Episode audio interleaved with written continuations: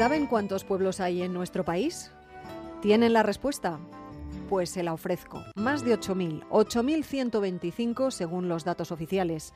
El suyo, desde donde nos esté escuchando, grande o pequeño, forma parte de este enjambre de núcleos de población en el que caben todos, aunque no todos con el mismo futuro ni las mismas perspectivas. De donde estén situados, de su vida empresarial, agrícola, comercial, cultural o de las inversiones que recibe, de todo ello depende el número de habitantes y de esa cifra, inevitablemente, su continuidad. Según los últimos datos oficiales, podemos decir que hay muchos pueblos enfermos, algunos en situación terminal. La mitad está en riesgo de extinción, o lo que es lo mismo, tiene menos de mil habitantes, una población envejecida y no ven nacer un niño desde ni se sabe. Hay más de mil en los que viven 500 vecinos o incluso menos. En la lista de los menos poblados, apunten y recorran España mentalmente con nosotros. En Aragón, Sos del Rey Católico y Plan a Sariña en Lugo, Villajeriz en Zamora o La Yunta en Guadalajara.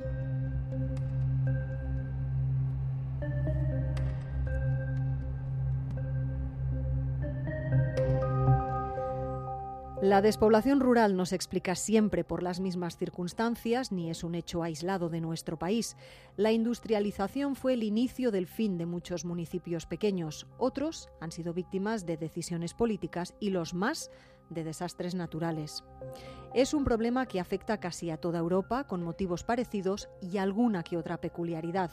En Alemania, por ejemplo, muchos pueblos de la antigua RDA se vaciaron con la caída del muro de Berlín y la nueva realidad política. Tan fuerte fue el movimiento migratorio que, según datos oficiales, hasta el año pasado, el Estado alemán tuvo que demoler un millón y medio de casas.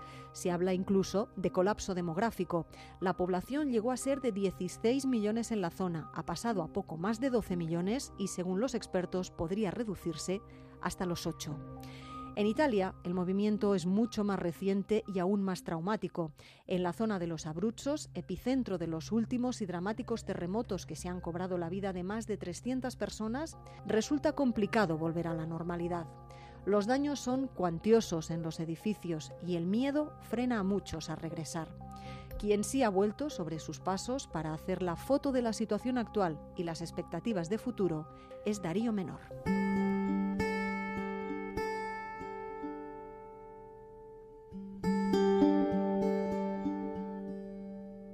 Son las 3.36 horas de la madrugada del pasado 24 de agosto y la tierra tiembla en el centro de Italia.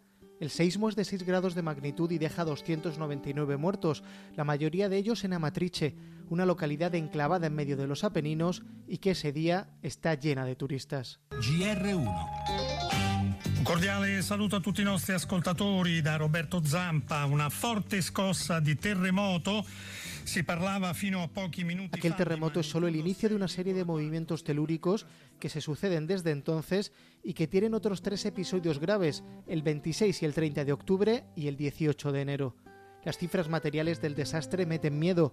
Más de 11.000 personas todavía hoy viviendo fuera de sus casas, 132.000 edificios dañados, 170 millones de euros en pérdidas solo en el sector turístico y al menos 10.000 puestos de trabajo que podrían haber desaparecido para siempre. Con esos datos, no extraña que haya quien tema que los aprinos centrales, una zona con una histórica actividad sísmica, acaben despoblándose. Para comprobarlo, hemos cogido el coche recorrido con él el centro de Italia. La primera etapa de nuestro viaje es Camerino, es una localidad pequeña de 8.000 habitantes, de los que unos 6.000 son alumnos de su reputada universidad, fundada en 1336. El 80% de los edificios de Camerino están dañados por los seismos de octubre, por lo que muchos estudiantes han sido reubicados en otras localidades y en residencias universitarias más modernas situadas a las afueras de la localidad. El ejército impide el paso al casco histórico de Camerino debido a los daños generados por el terremoto, así que los estudiantes se han quedado casi sin bares. En uno de los pocos establecimientos que quedan abiertos, el Pop Café, nos vemos con dos españoles que estudian con el programa Erasmus. Ninguno de ellos dice que pensó en dejar este lugar por los seísmos. Germán Peñes granadino y está viviendo los movimientos de la Tierra con una pasión especial, ya que estudia geología. Me pilló justamente en la puerta de mi casa que iba a salir. Abrí la puerta, eh, escuché el zumbido, justamente lo sentí y, automáticamente abrí la puerta y salí, se fueron las luces, empecé a escuchar gritos, vibraba todo muy fuerte, una tan, tan fuerte que me caí, me tuve que apoyar contra la pared. No sé, dio bastante miedo, David Toledo es de Palencia y estudia biotecnología yo tengo suerte de estar en la residencia más segura de aquí en Camerino, entonces yo en ese aspecto estaba seguro y estaba, estaba bastante a gusto de que en el edificio iba a estar bien, ahí no, ahí no hay peligro. Digamos, lo peor del terremoto es lo que pasa después, en nuestro caso estar un mes sin universidad, no el terremoto en sí, el terremoto en sí unos, unos segundos.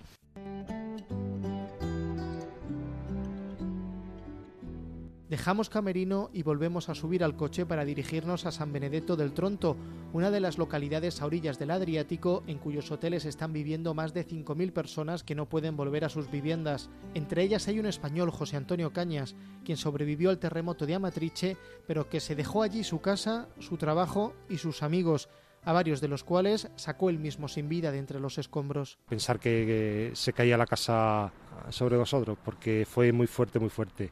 Primer momento encontré a cuatro o cinco amigos en la zona del centro de Amatrice, hicimos un, pequeño grupo y empezamos a, buscar gente. José Antonio, ¿y cómo es tu vida desde entonces? Difícil, porque la incertidumbre de no, saber qué, qué pasará en el futuro, porque la vida se, se, ha roto por todos lados, sin casa, hemos perdido amigos, sin, sin, tu vida cotidiana. No, no dónde empezará, si volveremos a Matrice, si, si, si debemos empezar una vida nueva aquí, es todo, todo en el aire.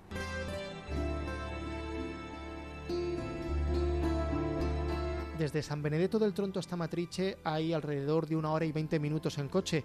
Cuando la carretera se empina, al llegar a los Apeninos empezamos a encontrar árboles desgajados de la tierra e inmensas piedras que han corrido ladera abajo. Son las primeras señales del terremoto que se hacen aún más evidentes al pasar por pueblos como Arcuata del Tronto o Acúmoli, donde la mayor parte de los edificios han sufrido daños severos. El desastre más grande en cualquier caso lo encontramos en Amatrice. En el casco histórico está todo destruido. Pasear por él hace que vengan a la memoria las imágenes de Varsovia al final de la Segunda Guerra Mundial. Hay montañas de escombros por todos lados y la mayoría de los edificios son irreconocibles. A las afueras de la ciudad nos encontramos con el alcalde Sergio Pirozzi. Dice que si el gobierno no libra de impuestos a los empresarios de la zona, va a crear por su cuenta una especie de zona franca para evitar la despoblación. El verdadero problema es hacer que la gente se quede. La gente se queda si hay trabajo. La gente se queda si tiene una ayuda para no pagar los impuestos. Si no, no hacen falta ni las casas. Llaman a la puerta y se detiene la entrevista. Es una funcionaria municipal con el rostro azorado que dice que Roberto Bayo está en la puerta. El famoso futbolista ya retirado entra, le da un abrazo al alcalde y le dice que le tiene para lo que necesite. Parece sincero, aunque resulta sospechoso que haya llegado a Matrice rodeado de cámaras de televisión. Uno más que quiere hacerse una foto entre los escombros.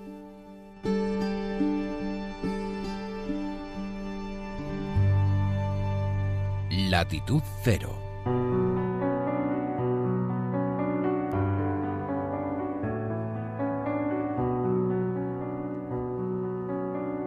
En Argentina fue el mar el responsable del drama. El mar que había dado riqueza al pueblo de Pecuén, en torno al cual había crecido y basado su economía como centro turístico, un día se volvió en contra. La falta de lluvias generó algunas obras para evitar la sequía que con los años y la vuelta de las precipitaciones paró la embestida del agua, pero solo de manera temporal. Empezó a subir el nivel del mar y los diques creados para frenar el agua no fueron suficientes. En solo 20 días el pueblo quedó cubierto, anegado. Los habitantes salvaron su vida y lo que pudieron para empezar de nuevo, la mayoría muy cerca de allí.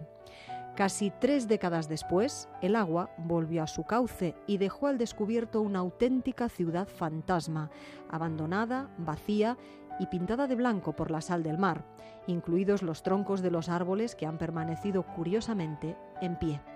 La historia al detalle con el corresponsal en Argentina, Ángel Sastre.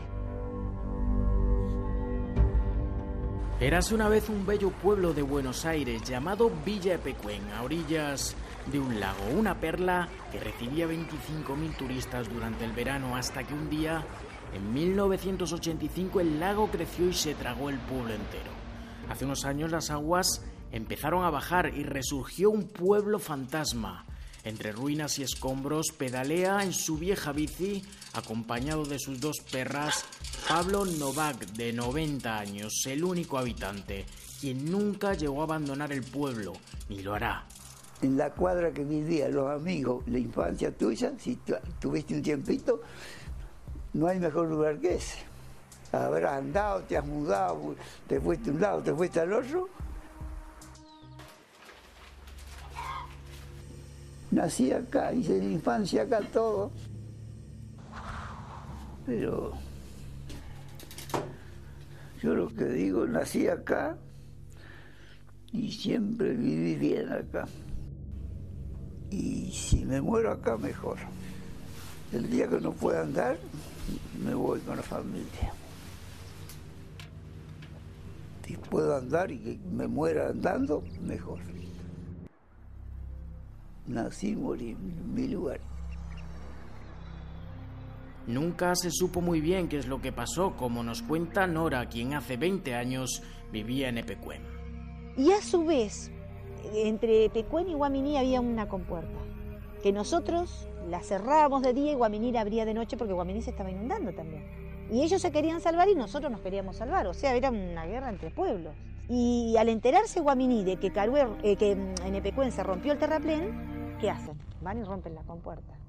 Entonces, esa masa de agua viene con todo y por eso que en 20 días el agua llegó hasta la terminal. Y tapó todo esto, en 20 días. Si no, quizás no hubiese sido tan, tan rápido la inundación.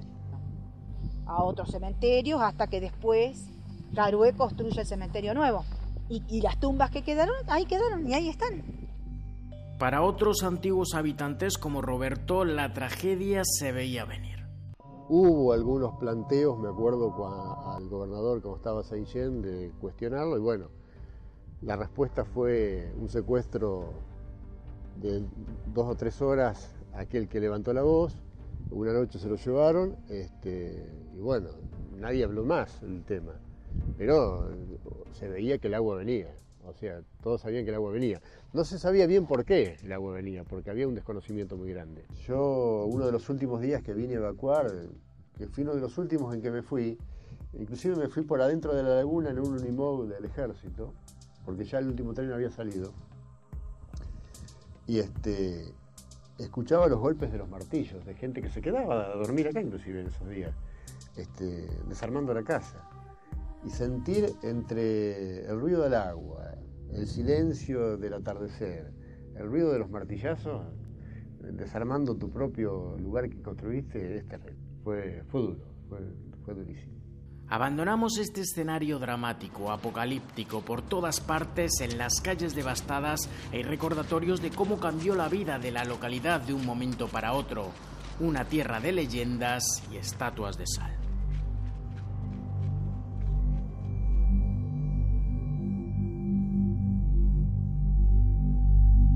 Latitud Cero en onda ondacero.es. Los Abruzos y Epicuen son ejemplo de cómo nos movemos para poner la vida a salvo, para buscar un espacio seguro. Lo mismo ocurrió con los habitantes de Pripyat en Ucrania tras el accidente de la central nuclear de Chernóbil o más recientemente los afectados por el tsunami de Japón o el terremoto de Haití. Sus habitantes dejaron atrás su tierra por obligación y de manera dolorosa. Esos cambios no fueron voluntarios. Bien distinta es en cambio la historia de nuestro próximo destino. Holiday.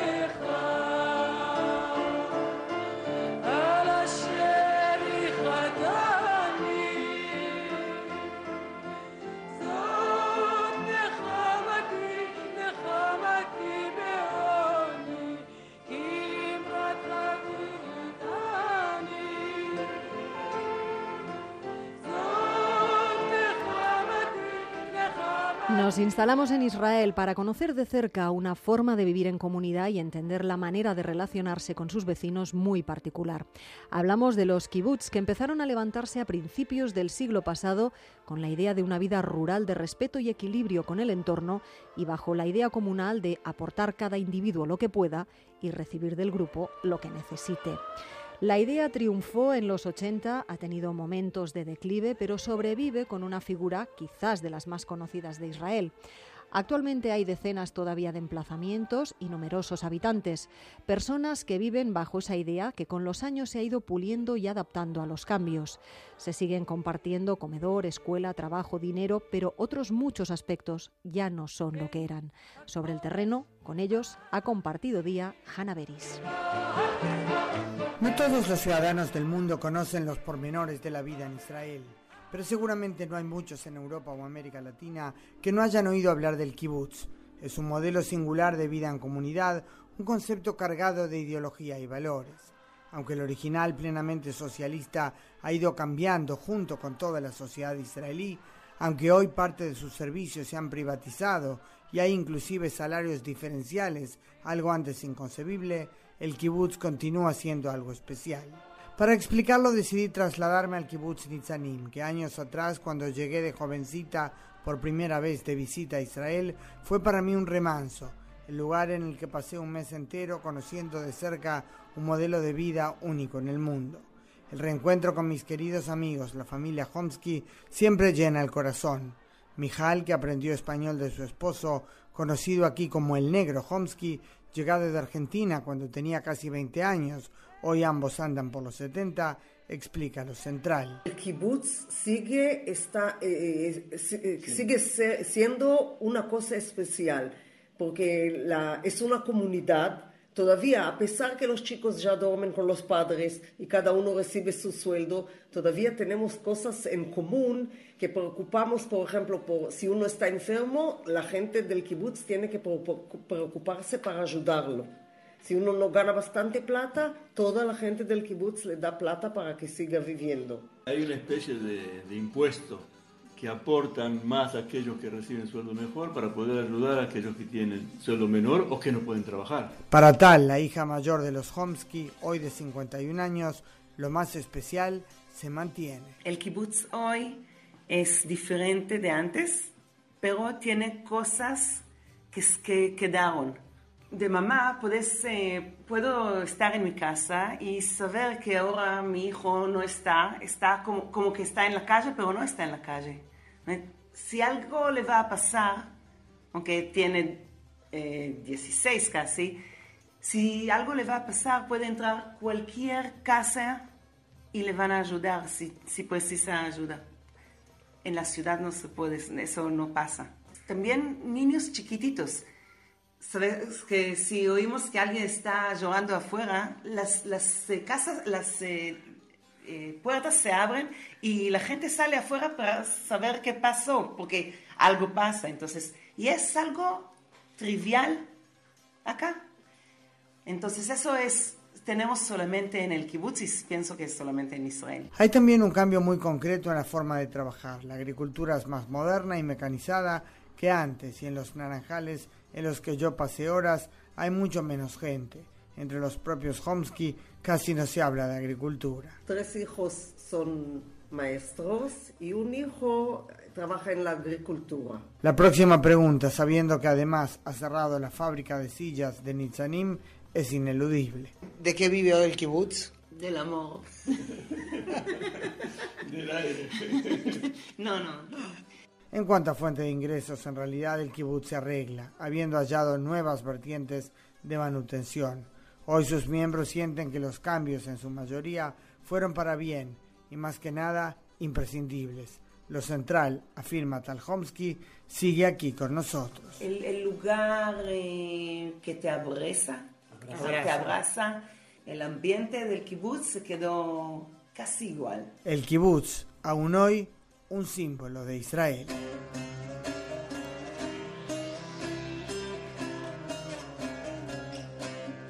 Desde que 4.000 años antes de Cristo se levantaran los primeros asentamientos en la antigua Mesopotamia y surgieran las primeras ciudades, estas no han dejado de crecer, evolucionar y adaptarse a lo largo y ancho del planeta.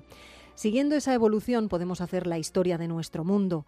Para ello necesitamos echar mano de las ciudades que fueron y ya no son, Ciudades que crecieron al hilo de la fiebre del oro o de las minas de carbón, por ejemplo Centralia en Pensilvania, Pirámiden en Noruega o Real de 14 en México.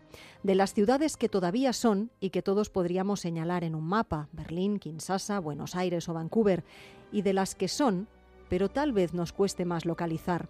Incluyan ahí y apúntense La Rinconada, el poblado más alto del planeta en Perú, y Tokotormit en Groenlandia, o Motou en el Tíbet.